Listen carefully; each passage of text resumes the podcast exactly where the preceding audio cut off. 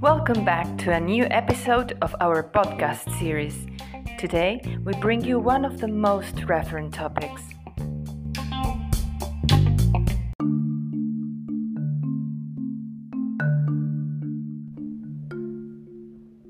Many entrepreneurs ask me how to prevent competitors from spying on them when they're trying to sell their business, from accessing information about their company, and then using it to win new contracts, attract customers from their business, etc., etc.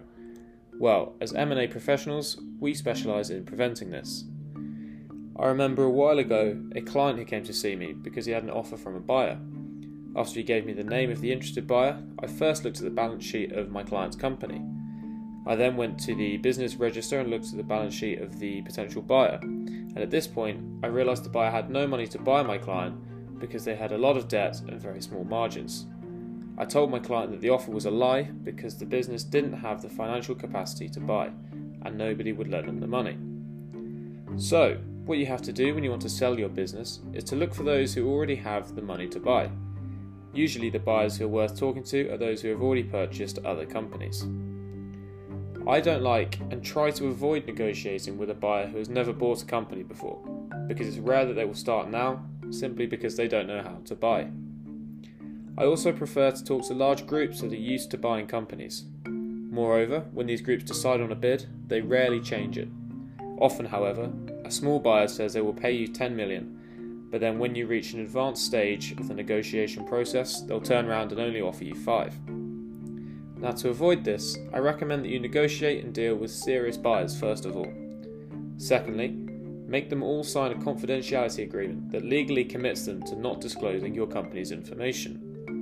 Thirdly, you should always use a virtual data room. This is a data room where interested buyers can read your company's information but cannot download it. You can also drip feed potential buyers information as their interest becomes more serious and they become more committed as opposed to putting all the information in the data room up front. In essence, you give them the basic information about your company that's not too confidential, and when they want to know more about your company, you ask them to first make you an offer to see if it's reasonable. If you see that it's a poor offer, you can simply stop talking to them. However, if you believe that it's a very reasonable offer, you can move on and finalise the terms of the deal. Then you enter into a binding agreement of intent and the buyer will start spending money on auditors, tax advisors, lawyers, etc. etc. Now, a small tip for improving confidentiality. Many of our clients worry when we ask them to list their clients and suppliers in order of size and profitability to share with potential buyers. What they don't realise is you don't have to give them the names of all your clients or suppliers. You can simply list them as customer 1, customer 2, or supplier 1, supplier 2, without going into detail. There are many ways to manage your company's sale while maintaining confidentiality until the deal is completed. The same goes for employees. A common fear of our clients is what if my employees or my suppliers find out? Well, regularly when we manage the sale of a client's company, and we've been involved in more than a thousand processes here at ONEtoONE, the employees only find out after the operation has been completed, and the owner's announcement to the staff that the company has been sold is met with great surprise because we have managed the process so well. So, if you work with professional and expert advisors, there is no need to worry about confidentiality because there will be no leaks. However, if you tell intermediaries that you will give them money if they sell your company, confidentiality will be broken from day one.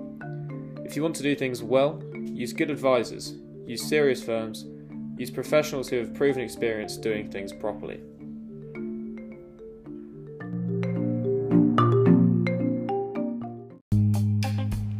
Thank you for your collaboration.